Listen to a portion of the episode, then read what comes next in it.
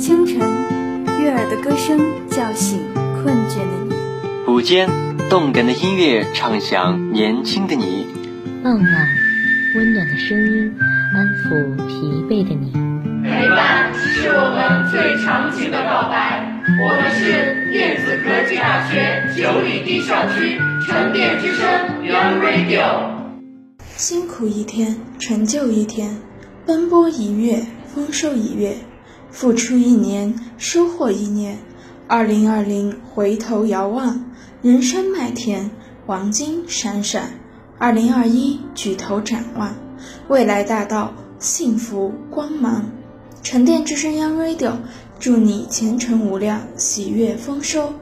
各位听众朋友们，大家好，欢迎收听十二月三日的《寻觅新世界》，我是主播李恒瑞，我是主播李娇。有一种花，清明节前后繁花盛开，它名字叫白玉兰。白玉兰洁白如玉，晶莹皎洁，开放时朵朵向上，溢满清香。也是一座城市的市花，是哪座城市呢？让我们一起去看看吧。下面让我们一起进入好好旅个游板块吧。是上海，没错，就是这座城市。洁白如玉的白玉兰是上海的市花。上海市市花，一九八六年经上海市人大常委会会议通过。一朵朵市花象征着一种开路先锋。奋发向上的精神，一年四季都有无数游客慕名前来，在感受上海自然风光的同时，寻找味觉上的刺激。古老的街道，街道旁的水依然清冽，风景依然自然，丰富的文物古迹，优美的民族风情，吸引着无数中外游客，跟随着大众的步伐。首先来介绍上海人文古迹，上海。上海位于长江三角洲地区，地处中国东部，长江入海口，东临东中国海，北西与江苏、浙江两省相接。战国时，上海是春申君的封邑，故别称申。晋朝时，因渔民创造捕鱼工具沪，江流入海出都，因此松江下游一带称为沪都。后又改沪，故上海简称沪。上海文人文古迹有多处，在此为大家推荐三处地方：一、宝山区烈士陵园，初建于一九五六年，占地面积为二十亩。陵园坐落在宝钢住宅群的东面，东侧是新村，西侧是友谊之路，南侧是宝阳路。二、文庙有七百多年的历史，始建于元朝至。一二九四年，此后几经迁移，至一八五五年重建于今址，是上海中心城区唯一的儒学圣地，著名的名胜古迹之一。三、上海方塔园是松江古城中一座以观赏历史文物为主题的园林，全园占地面积一百八十二亩，园林原址原是唐宋时期古华亭的闹市中心。东有爱民街，西有三公街，既是古代文人的汇聚地，又是松江遗址的缩影。园中的照壁是上海乃至全中全国最古老、最精美、保存的最为完好的大型砖雕艺术珍品，是古代劳动人民智慧的结晶。接下来介绍上海的音乐文化。上海是中国近代流行乐的发源地之一。上海音乐学院是亚洲顶尖的音乐学府。上海的流行乐曾一度风靡东南亚，部分歌曲被美国歌手英文翻唱后，曾一度创下连续数月雄居美国流行歌曲榜。大量歌曲脍炙人口，如《夜上海》《夜来香》《何日君再来》《天涯歌女》《上海滩》等，都已成不朽经典。一《夜上海》。一首经典之作，即使已经过了七十余年，还是永远被人们铭记，这才是真正流芳百世的佳作。二，何日君再来，是中国近代最受欢迎的经典中文歌曲之一。一九七八年，华语女歌手邓丽君将其重新演绎，收录于唱片专辑《一封情书》中。此曲立即在华掀起热潮。三《上海滩》该剧以民国年间的上海为背景，描述了上海帮以及人物情仇、许文强、冯程程之间的爱情故事。该剧于1980年在香港无线电视首播，1985年被引进中国内地播出。1990年，香港无线电视举办八十年代十大电视集剧，《上海滩》名列第一位。最后来介绍关于这里重大音乐会节日，有上海国际电影节、上海国际电视节、上海国际艺术节、上海国际旅游节等。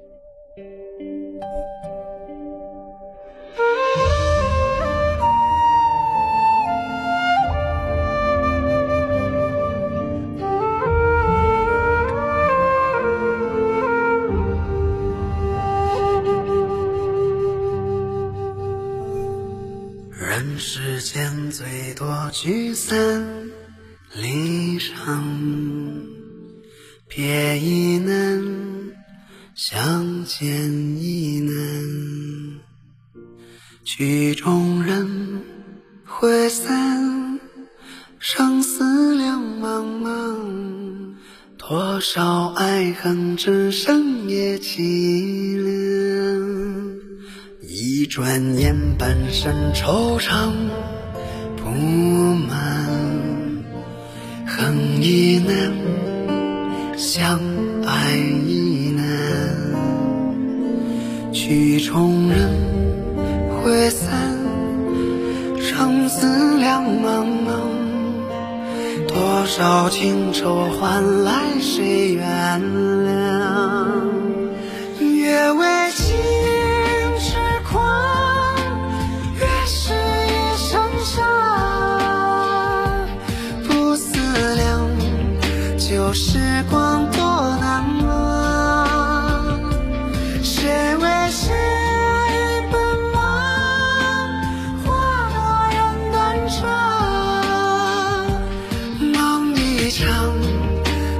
一场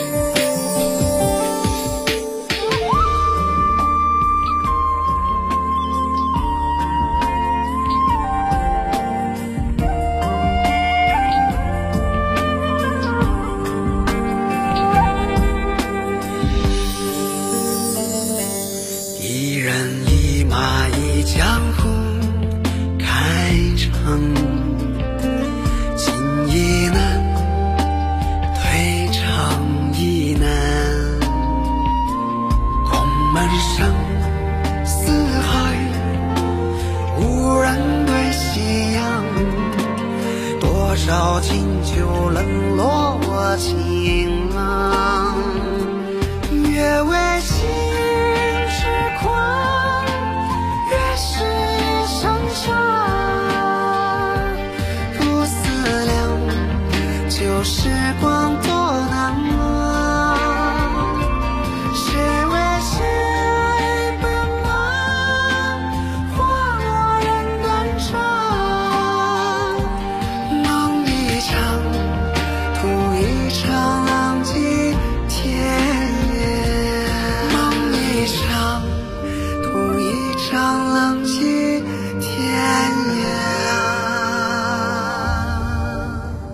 回来，这里是沉淀之声 Young Radio 寻觅新世界栏目，我是主播李航瑞。接下来，让我们一起进入好好吃个饭板块吧。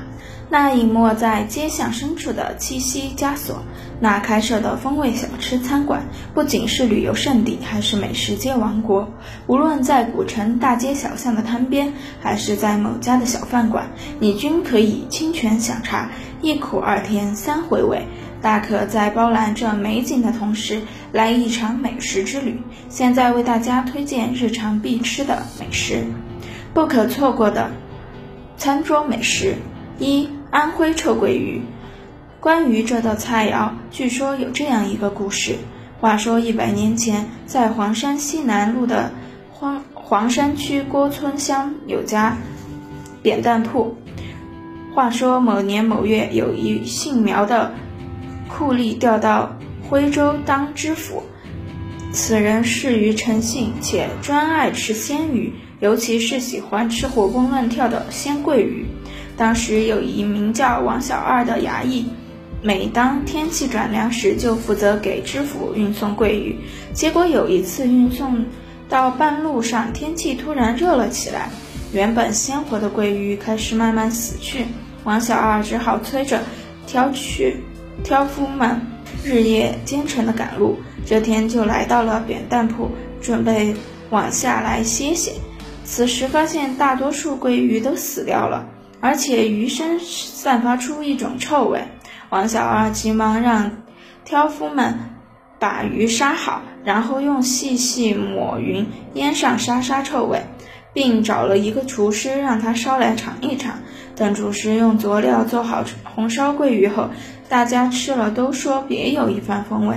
王小二于是心中大喜，让挑夫们尽快把发臭的桂鱼挑挑到徽州。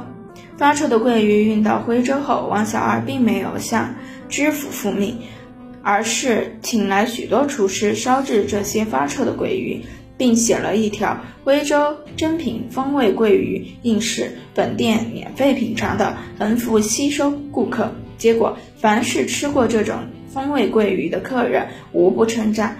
此时，王小二才放心的把做好的风味桂鱼送到了知府面前。苗知府好长一段时间没有吃到桂鱼，早就被桂鱼馋坏了，顾不上多问，就吃了起来。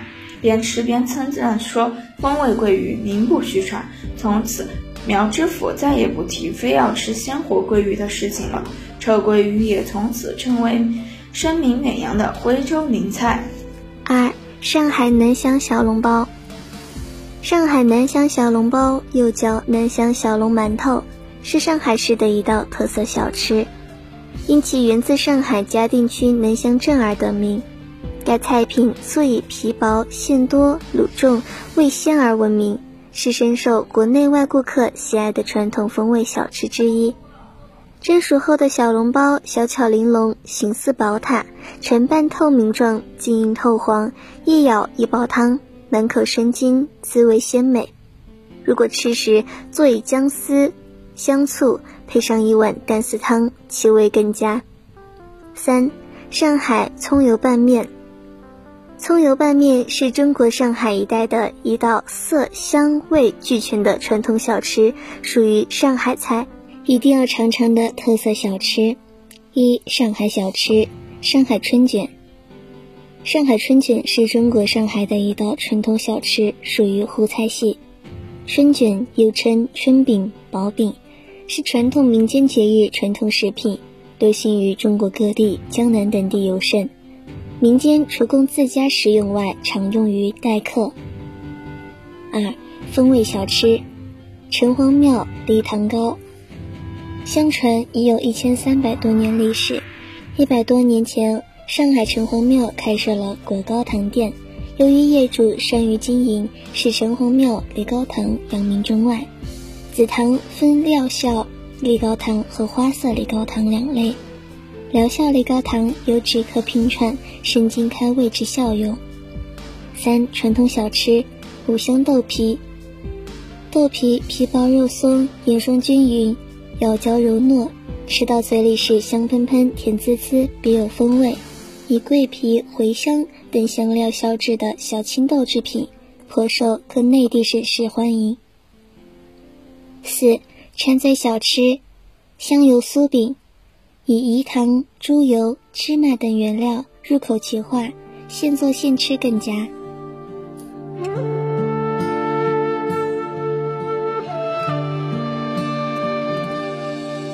漫天无边，孤帆在飘，独行如一港，心不是。一座孤岛，转念变化，只需要一秒。天地是怀抱，爱才是心之解药。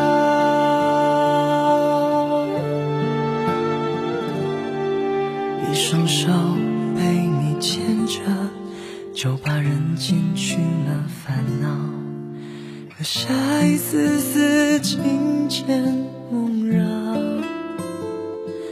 在心里回旋轻跳，纵身潜藏红尘一遭，总有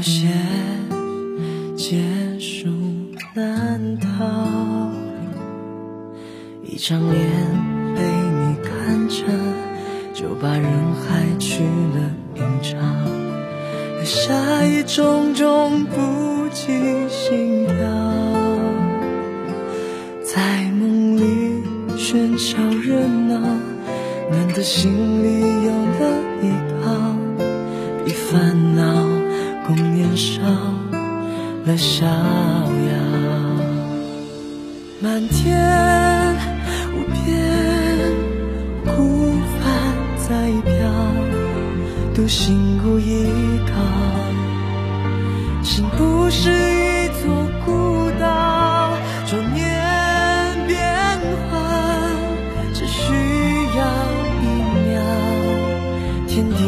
怀抱爱才是心之解药。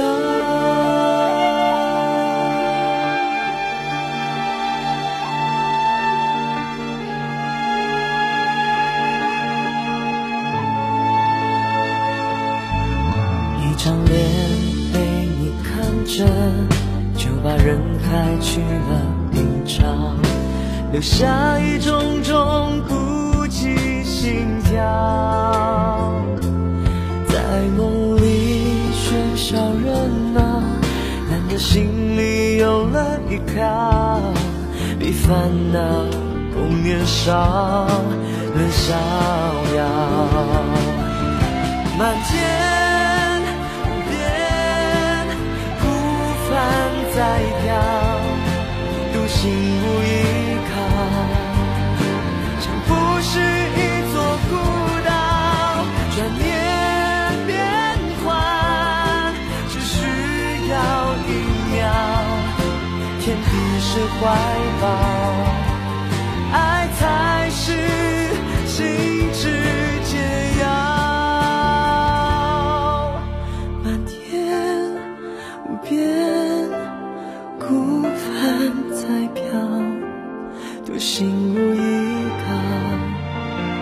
幸福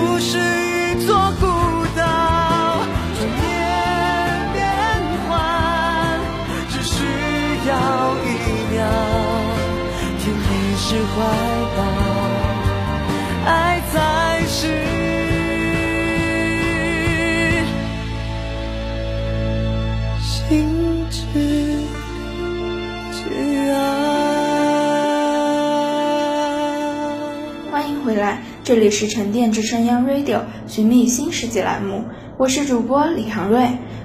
接下来，让我们一起进入最后一个好好旅个游板块吧。这个周末，让我们来一场说做就做的旅行，去感受一下自己也是一个动手的小能手吧。DIY，DIY 是 Do It Yourself 的英文缩写，意思是自己动手自制作。DIY 起源于欧美。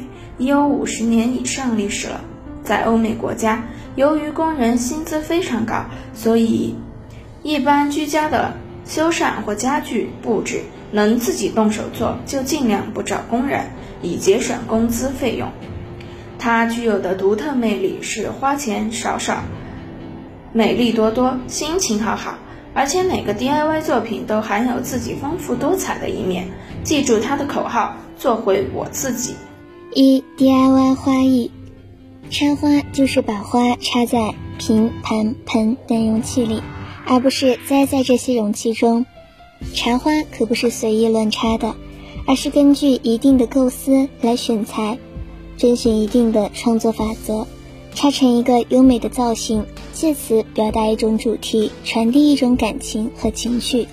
使人看后赏心悦目，获得精神上的美感和愉快。下面介绍的是几个简单 DIY 插花花艺的教程。喜欢插花花艺，就来感受美好手工带给所有人的美丽吧。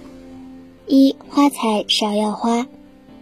制作过程：每只芍药花均剪成统一的长短，花枝长度以恰好让花头簇拥在花器口为佳。尽量填满整个花器口，让造型看上去更加饱满。二、花材绣球花。制作过程：用两种不同颜色的丝带围绕透明玻璃花器进行交叉编制，并留出一小段丝带自然垂落在一边，这样普通的花器看上去更加华美精致。丝带的颜色应选择与绣花球气质相吻合的。如紫色与银色的搭配，将绣球花扎成束，保留一些椭圆形枝叶，可与花器一同放置在白瓷蛋糕托之上，漂亮又富有新意。三、花材蕙兰。制作过程：蕙兰是一茎多花的植物，通常一株有六到十二朵花，我们只需取其一。直接放在花朵造型的花器中，花器自然被注入鲜活的生命力，这样有趣，我们怎能不动手一番呢？二 DIY 微景观故事瓶，微景观是将真实世界的景致利用手工拼装制作，以微小精致的模式呈现出来的造景形式。我们相约去亲自做吧。DIY 微景观故事瓶制作流程：一、讲解。制作微景观的时候，会有老师负责讲解，耐心的教导大家如何进行瓶中摆设放置。不懂的时候，可以向老师询问，老师都会一一解答。二、选材料。制作美丽的微景观，不怕没有材料，只要你合理选择，都会有充足的配件、植物、土壤等材料供应。如果选不出，可以问问老师意见。三，动手自己设计。听完讲解，选完材料，接下来就是自己的创作时间了。小编从业余的角度建议，可以简单的摆设造型开始，一层层铺设，瓶中可以放置可爱的龙猫、小蘑菇，一定会是愉快的时光。四，老师修改，完成作品不满意、不美观，没关系。老师还会亲自修指导修改，定会帮助你最终完成一个漂亮的微景观。五打包，你亲手制作的美好的世界，老师会帮助打包，可直接带回家做摆设。三 DIY 手绘公扇，林君扇是公扇的一种，原是贵族妇女的纹赏之物，用细节的纱、罗、绫等制成的一种扇子，一般多为圆形，故又名团扇。亦有腰圆、椭圆和钟离式等，以苏州生产的最精良，造型美，画面精。用铁丝做外框，用绢弧面彩带沿边，以绘画、刺绣、革面、抽纱、烫花、通草贴花等做扇面装饰。君扇在折扇出现之前，就广泛用来制作换扇扇面，如今也用作折扇的扇面。凡是用。林扇作为扇子的扇面，都可以称为林娟扇。林娟扇扇面轻如蝉翼，薄如晨雾，色泽光亮，给人以温文尔雅之感。扇柄用材有香妃竹、棕竹、梅露竹、楠木、红木和牙菇等，并装有流苏。贵重的配有宝石扇坠，秀丽典雅，高洁精美。尤为年轻妇女所喜爱。成都绢扇继承了古绢扇的造型，以铁丝做空，楠竹片做柄，彩色线带、蝴蝶结为坠，价廉物美，大方实用。绢扇以扇画面的格调高雅为主要特色。成都绢扇工笔重彩，与清丽淡雅的苏杭绢扇不同，采用木板水印、印线填彩。和手画为表现手法，收藏价值以绘画、刺绣、革丝、抽纱、烫花、通草贴花等，作为扇面装饰，并装有流苏，贵重的配有宝石扇坠。其余大家有想法自己去看看，体会体会。DIY 因为人们的需要而存在。最后科普一下小知识：一要有耐心。手工陶艺 DIY 制作最重要的就是耐心，做的时间较长，我们眼睛去仔细的观察老师是怎么做的，一点点的慢慢完成，不要操之过急。二，保持手的干净，做的工序有时比较复杂，用的材料等物品，而且。制作的过程中是一定要去触碰这些材料的，并且我们可以按照自己想做的造型去做。做完后第一时间不要先吃东西，把手洗干净最重要。三要有信心，如果第一次去做 DIY，避免不了失败的现象，这个时候千万不要灰心，多做几次就好了。每做一件事，都需要一个过程。四。最重要的还是不要忘记，在整个过程要 DIY 带来快乐。DIY 是一种手工很强的活，我们在制作过程中还能学到一些其他的知识，赶快去熏陶艺术气息吧！感谢大家收听沉淀之声 Young Radio，寻觅新世界，我是主播李航瑞，我是主播李娇，写采编杨少琴，技术人员罗帅、汪龙。以上是今天节目的全部内容，同时欢迎广大朋友通过电子科技大学九里堤校区广播站官方 QQ 号二六五七八二九二四一二六五七八二九二四一参与点歌环节。下周的同一时间，我们不见不散。